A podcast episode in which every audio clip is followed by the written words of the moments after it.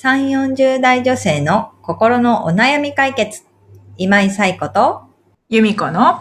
それ、わかる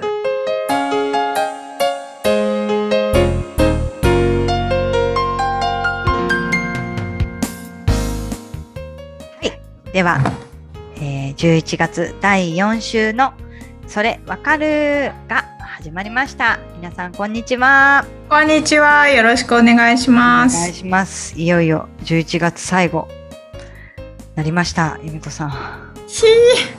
年末が見えてきましたね。ー見えてきましたね。もうすぐですね。ねえ。でも楽しい行事も多い年末年始ですから、そうですね。はい。ここから冬を楽しんでいきますかね。はい。はい。ということで、はい。今日もお悩みいただいております。由美子さんお願いします。はい、ご紹介します。はいストレスマックスさん35歳の方からです。はい。姑との関係に悩んでいます。夫、私、3歳の息子、姑の4人暮らしです。コロナを機に同居が始まり、間もなく1年になります。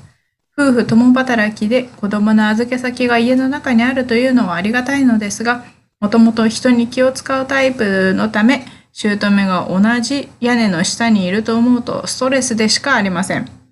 仲が悪いわけではありませんが、それは表面上の話で、本当はどう思われているのかも気になります。心安らぐ場所がなく、日々ストレスが積み重なっているので、疲れ果ててしまいました。どうしたらストレスなく生活できるでしょうか？というお悩みをいただきました。あストレスマックスさん、ありがとうございます。りがとうございます。もうお名前にね、出てますよね。ストレスマックスですよ。はい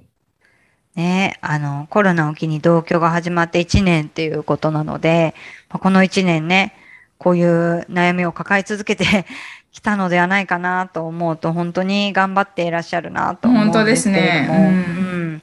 でもね、あの、お悩みの中に書いてあるように、共働きの中で預け先が家の中にあるっていうのは安心ですよね。まだお子さん3歳っていうことなので、それはね、本当にありがたい反面っていうところですよね。うん。うん。それは思うんだけれども、それとは別に、やっぱり人に気を使うタイプっていうことなので、やっ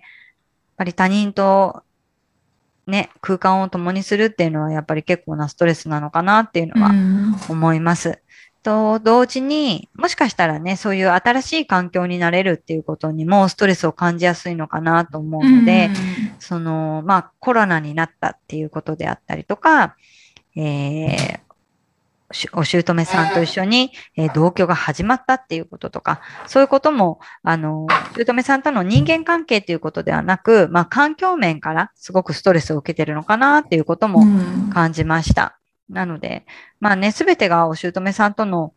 ことだけではないかもしれないですけど、ただ日々のストレスっていうのはね、やっぱり今、安らぐ場所がないっていうことなので、すごく、まあ疲れますよね、そうなるとね。うん。で、えっ、と、ストレスっていうものを考えるときには、やっぱり今、えー、姑との関係に悩んでいますっておっしゃってますけれども、しお姑さんとの関係の中で、どういうことに悩んでるのかっていうことを、やっぱりまずはじめに、えっ、と、まあ、書き出してもらったりすると、あの、自分の目でも確認ができるので、うん。いいのかなと思います。で、えっ、と、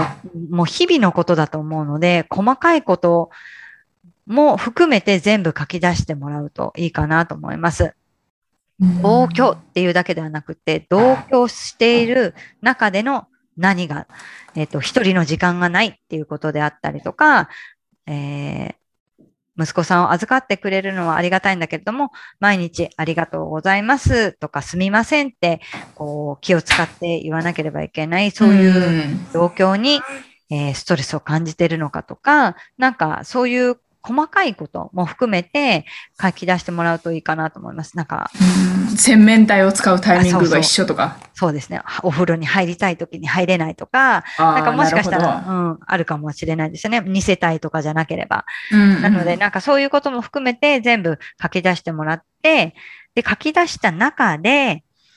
そもそもその原因をまあ、解消できるのかできないのかっていうところも考えてもらうといいのかなと思います。で、さっき言ったみたいにね、洗面台を使うタイミングとかも、うん、なんかもしかしたら少し早く起きることで使えるようにね、朝だったら、あの、使えるようになるかもしれないし、そうすると、まあ、夜も早めに寝なきゃいけないから、なんか生活変えなきゃいけなくて、もしかしたらそこがストレスになるかもしれないしとか、なんかそういう一つ一つを考えていってもらった中で解決できるかできないかっていうことを、あのー、考えてもらうといいかなと思います。で、もう一つは、その、そもそもの原因って、変えようがないっていう時、例えば今同居してて、一人の時間がない。一人部屋がないとかって、もしなった場合に、一人部屋をじゃあ 増設しますかって、そんな簡単にはできなかったりすると思うので、えっ、と、そもそもが解決できないわけですよね。うんうん、そうしたときに、家の中に一人の時間や空間がないっていうことを、の、まあ、捉え方を変えると、もしかしたら、ストレスに感じなくなるかもしれない。うんうん、で例えば、家の中に一人の場所、部屋っていうのはないんだけれども、お風呂を一人で入れさせてもらえてるからいいやとか あとはわかんないけど、えー、一緒に、まあ、お姑さんも暮らしてるので、土曜日の、まあ、1時間だけ、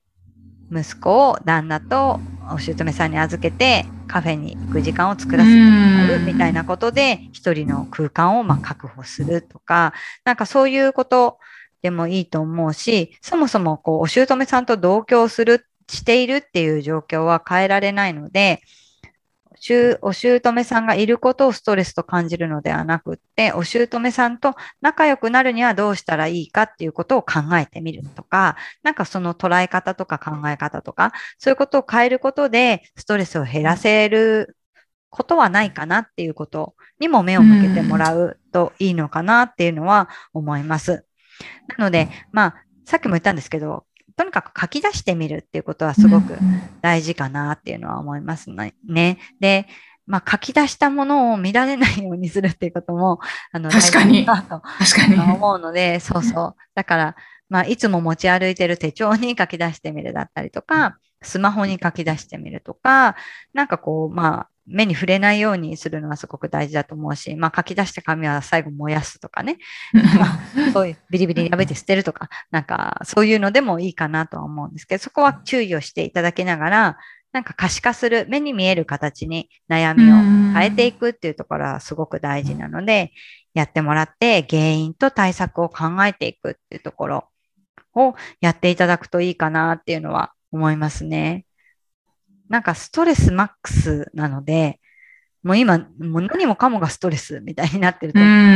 そうすると、物事って、そもそもよく考えたら関連性ないのに、なんかもう、あれも大変、これも大変、だから全部大変みたいな感じで、なんか一緒たに考えがちなので、そこをちょっとずつこう、紐をね、あの、絡まった紐をほどいてあげるみたいな感じで、一個一個の問題にしていって、一個一個解決していくっていうようにするのがいいかなっていうのは思いますね。うん。ねえ。まあ、嫁姑関係ってよくね、話題に上るものだし、まして同居してると、いろいろあるのかなっていうのは、私も同居はしてないので、まあ、想像の中にはなりますけどね。うん、まあまあ昔、ね、母と祖母が同居してて、バチバチだったなとか、そういうことを思い出したりとかするわけですよね。だから、やっぱり、ね、他人と暮らすってすごく大変なことだと思うので、うん、それだけでもストレスはすごくある上にね、お子さんを預かってもらったりとかして、やっぱり気を使ってあげないといけないとか、うね。うん、あの旦那のおとお母さんだから大切にしなければいけないとか、いろいろ思うことはあると思うんですけれども、あの、ストレスマックスさんが、えストレスを溜めすぎずに、ね、多少のストレスはもう仕方ないとしても、溜めすぎて、もう心が安らぐ場所がないとか、いうふうにね、思わないようにはしてもらいたいなっていうのは思いますよね。うん。でも、由美子さんとかも、まあ一緒には住んでないけど近くにね、あのご主人のご両親が住んでて、はい、お子さんを預けたりとか、いうこともあるのですかね、あるんですかね？子供を預けたりとかはないですけど、あんまりそんな頻繁にはないけど、うん。そうですね。まあ、あんまり、だろうね。うん。まあ、全く気にしないっていうのは難しいけど、うん。うん。うん気にしすぎない。うん。うん。大事ですよね。でも、まあ自分の親でもやっぱり気を使うことってうん、あると思うし、そうですよね。でもうんまあ逆を返せば、自分の、おまあ親が子に気を使うってことも、まあでも離れて暮らしてたりとか、一緒に暮らしてなくてね、あの、子供に家族がいいれば気を使うこともあると思うし、なんか、もしかしたらね、お姑さんも気を使ってるところもあるのかなっていうのはあると思うので、うん、そうですね。仲が悪いわけではありませんってねあるので、やっぱりお姑さんの方もうん、何かしらそうそストレスマックスさんに対してう、うん、気を使ってる部分もね、きっこともあるのかな。ありそうですうね。ん、でも多分仲が悪いわけではなくて、お互いに気を使ってるっていうのは、やっぱりお互いにうまく、こう、いい関係を築いて生活をしていきたいっていうところもあると思う。そうですね。ねうんうん、だから、あのーもしかしたら必要以上に、まあ、お互い気を使ってる部分もあるかもしれないので、うんね、なんか少しずつそこもまだ一緒に住んで1年ということなので、そこの垣根というかね、もううん避けていけるといいのかなとは思いますし、まあ、うんそのためにはやっぱりご主人のね、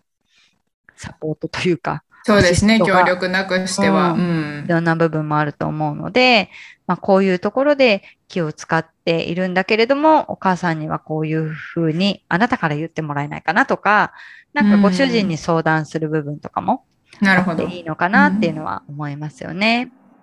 うん、でもきっと、なんか共働きで、あの、お姑さんにお子さんを預けてて、